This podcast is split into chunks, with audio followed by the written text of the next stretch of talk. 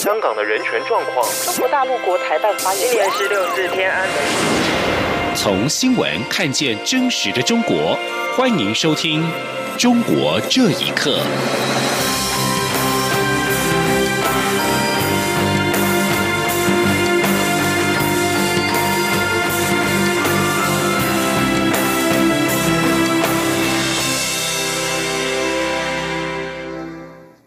听众朋友们，晚安，欢迎收听《中国这一刻》，我是李自立。华人民主书院主办的六四三十周年祭系列活动的六四特展，今天在中正纪念堂开展。陆委会副主委邱垂正应邀出席。他在致辞时表示：“中华民国台湾是华人社会的民主典范，希望各界共同携手，持续的捍卫这块土地的自由、民主、人权等普世价值。”让台湾继续成为华人社会的民主灯塔，并且期盼世人永远不忘记六四，永不放弃理想。记者杨仁祥、王兆坤的报道。一九八九年天安门广场上的标语、相关新闻报道、现场影像以及民主女神像，在中正纪念堂展出的六四特展，主办单位以时间轴进行规划，透过大量史料文件档案以及摄影作品。带领参观民众重返广场。陆委会副主委邱垂正受访表示，这一项特展带领大家重温六四，追索真相，记起参与者当年的理想与勇气。持续为这块土地守护自由、民主、法治、人权等核心价值，同时也让台湾作为华人社会民主灯塔，我们希望我们台湾的民主成就也能够影响中国大陆跟香港，有追求更美好的生活。六四亲历者、中国民主教育基金会主席方正表示，台湾三十年来发展出一个比较完备的民主体制。但中国大陆的民主道路依旧遥远，因为镇压六四的政权依然延续，不仅阻碍大陆人追求民主，甚至在伤害渗透台湾的民主。所以，希望台湾同胞守护华人的民主示范，让台湾的民主灯塔最终能照亮大陆。六四亲历者无国界记者组织荣誉董事吴尔开西表示：“台湾是二十一世纪民主的典范。”台湾也是他个人经验里的最好国家，因为台湾人呼吸的每一口空气都叫做自由。中央广播电台记者杨仁祥、王兆坤台北采访报道。卫生福利部部长、世卫行动团团长陈时中今天透过卫福部脸书分享行动团在世界卫生大会尾声期间的心得感想。陈时中表示，今年的行动团比较成功的地方。在于台湾能见度大大的提升外，跟许多国家的双边论坛也进入实质讨论，而且各国也看清楚了中共对台的打压，都认为国际防疫地图不能留下空白。记者肖兆品的报道。世界卫生大会进入尾声，卫生福利部世卫行动团依旧维持紧凑行程，团员分头参与各国际组织进行对谈。而行动团团长、卫福部部长陈时中，则是与瑞士伯恩大学医学院讨论台湾跟瑞士健保制度的差异。卫福部表示，这场对谈不仅牵涉政策的哲学观，也谈到健保卡实物面的操作与隐私保护等问题。卫福部部长陈时中直说，这场讨论情况相当激烈，无论是健保费用、政策定位，都有相当深入且理性的讨论，对台湾来说也很有收获。他说：“我当还是针对，就是说，管制还是不管制。”好，那费用高低到底是投资，那还是开销？大家上面都有一些非常理性的一些讨论，那我们也收获非常的多。好，怎么样再从医疗上面当做一个投资或当做开销，怎么取得平衡？那大家可能是将来还有更多的一些对话跟讨论。由于行程来到尾声，陈时中认为，今年台湾的能见度大大提升，双边论坛不仅都进入实质的讨论，也让国际看清楚中共的打压。他说：“然后对于中共的打压，大家其实也稍微看得比较清楚。那尤其是在防疫这样的一个范围，哦，大家觉得更应该要增加一个国际的连接，不应该在防疫上面的地图上面有任何的空白。”除了谈医疗对话成果，已经访问过日内瓦三次的陈时中，也向年轻人提出呼吁，希望年轻人可以多多参与国际事务。虽然这是一条艰辛且漫长的道路，但自己国家的志气一定要维持住，犹如其他国家对台湾的打气一样，认为正义终究会来，而且未来一定能成功。中央广播电台记者佘兆平采访报道。在美国正联合各国封杀中国电讯设备商华为之际，美国国务院二十二号宣布，再对中国的十三家企业及个人实施制裁，包括友翔科技、兆成科技等，禁止政府部门不得向这些企业或个人采购任何的服务产品及提供任何协助。外界认为，中国必须结束当前的经济体系，向西方开放市场才有出路。请听以下报道。美国国务院二十二号在宣布对中国十家企业以及三名个人实施制裁，声明要求政府部门不得采购任何服务、产品、技术，不得订定任何采购合同，不得提供任何协助，并且暂停现有的所有许可。除了美方企业，美国的制裁措施也影响到其他国家的企业。彭博通讯社报道。日本软银集团旗下的英国晶片设计商 ARM 发言人表示，公司会遵从美国政府的最新禁令，但是强调希望能够找到跟华为的合作解决方案。英国跟日本至少四家电讯商也宣布推迟销售华为新手机，而在台湾，中华电信等五大电讯商都表示会暂停采购华为新手机。针对美国封杀中国科技公司，贵州大学退休大学讲师宋先生二十三号接受自由亚洲电台采访时表示：“中国从闭关主义发展到拿来主义，以市场换取外国的先进技术，最终是自吞苦果。”他说：“黄土文化的缔造者们自古以来就。”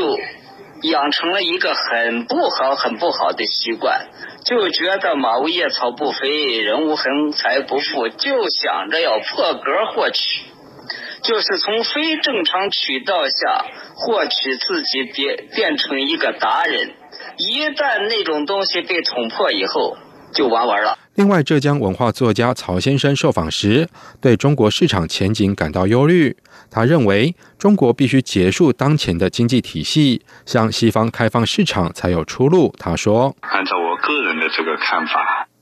贸易战还是科技战，这不是一个谈的问题，这不是一个打的问题，这里边实际上涉及到我们中国以后怎么办的问题。中国现在应该要真正彻底的要改，彻底的要放，把体制好好的要改一改。”把人民的那些权利啊，彻底的要还给他们。所以像这种情况下，我还是感到挺担忧的。这个国家，美国总统川普二十三号对于华为列入商务部黑名单的态度似乎放软。他表示，美中贸易协议或许可以纳入华为，但还是坚称结果要对美国有利。美中下一轮高阶会谈何时能够展开，持续受到全球关注。以上新闻由央广整理报道。中共当局在新疆等地迫害少数民族人权的恶行受到国际社会的批评。美国官方和民间都在考虑采取反制中国的措施。美国参议院外交关系委员会二十二号通过了维吾尔人权政策法案。美国维吾尔协会表示，法案的通过令人振奋，对中共当局将发出严厉的警告，就是不能再继续为所欲为的侵犯人权。请听一下报道。近来，美国从官方到民间团体是越来越关注维吾尔人遭受中国当局残酷迫害的现实。美国国会参议院外交关系委员会在二十二号通过由两党议员所提出的维吾尔人权政策法案，而根据这项法案，美国国务院、联邦调查局和其他情报部门将设立新的职位，负责研究和中国继续进行的再教育计划相关的议题。这项法案还重申，要根据全球马格尼茨基人权问责法，对参与在教育项目的中国官员实施金融和旅行制裁。而提出法案的共和党籍参议员马可·卢比欧发表声明表示，这项法案迈出了重要的一步，中共官员在新疆系统性的、令人震惊的侵犯维吾尔人和其他穆斯林少数民族的人权，早就应该追究他们的责任。而位于华盛顿的美国民间组织美国维吾尔协会主席伊里夏提在接受自由亚洲电台采访时表示，这项法案的通过令人振奋，是对中共当局将发出严厉的警告。他说。这个法案在参议院外交委员会的通过，应该是维吾尔人以及在那边的维吾尔、哈萨克等我们大家共同努力下的一个第一步的成功。同时，这也是给中共非常大的一个警告，就是说他不能够为所欲为。这个世界还是有正义的力量，要对邪恶呢加以制止。这会对中共的官员起一个震慑的作用。另外，美国民主基金会也宣布，二零一九年民主奖的得主是致力于在中国维护人权和宗教信仰权的三个民间组织，就是致力维护全球各地民众宗教信仰权的对华援助协会、西藏行动学院以及世界维吾尔大会。世界维吾尔大会发言人伊里夏提表示，获得民主奖就是国际社会的正义力量。在关注和支持受中共迫害的维吾尔人和其他穆斯林，这是有力的肯定，也是对中国当局把穆斯林妖魔化、描绘成恐怖组织的一个有力的驳斥。央广新闻整理报道：国际非政府组织无国界记者二十三号发表声明，敦促中国释放被刑拘的湖南作家马潇。声明表示，马潇自二零一三年开始持续发表政治犯系列采访文章。他以公众利益为前提，披露了中国的司法制度以及政治犯被拘禁的状况的做法，不应该受到惩罚。声明呼吁中国政府立即释放马骁以及其他被捕的记者。原名谢强的马骁是零八宪章的签署人之一，他长期撰文关注政治犯跟良心犯在狱中的待遇。四月底，马骁被警方从北京家中带走，随后被以涉嫌寻衅滋事罪刑事拘留。无国界记者近期发布的报告指出，中国的新闻自由指数在一百八十个国家中排名倒数第四，并且提到中国有超过六十五名专业跟非专业的记者遭到监禁。欧洲联盟驻港办案事处今天针对香港正在修订的逃犯条例。可能将个别人士送回中国大陆审判一事，向香港领导人发出了表达抗议的正式外交照会。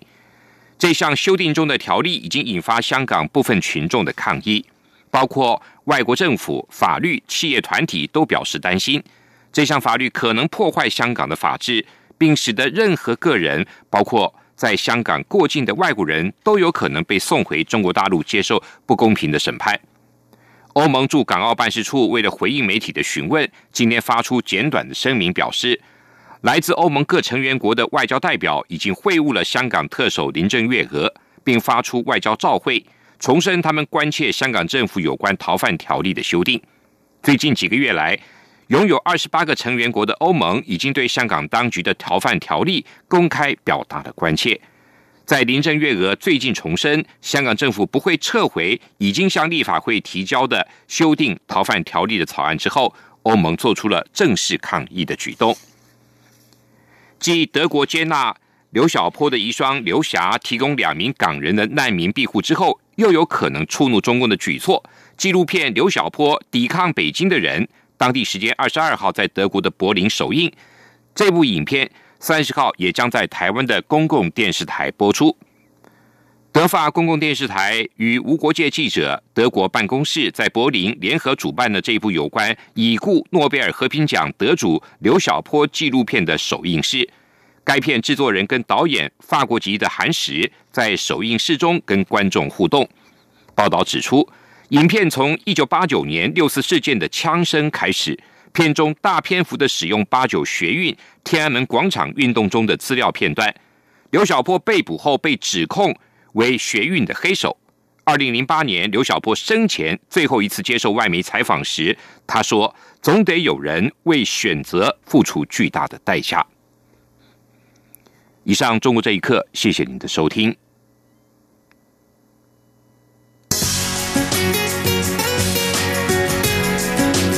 你是中央广播电台台湾之音。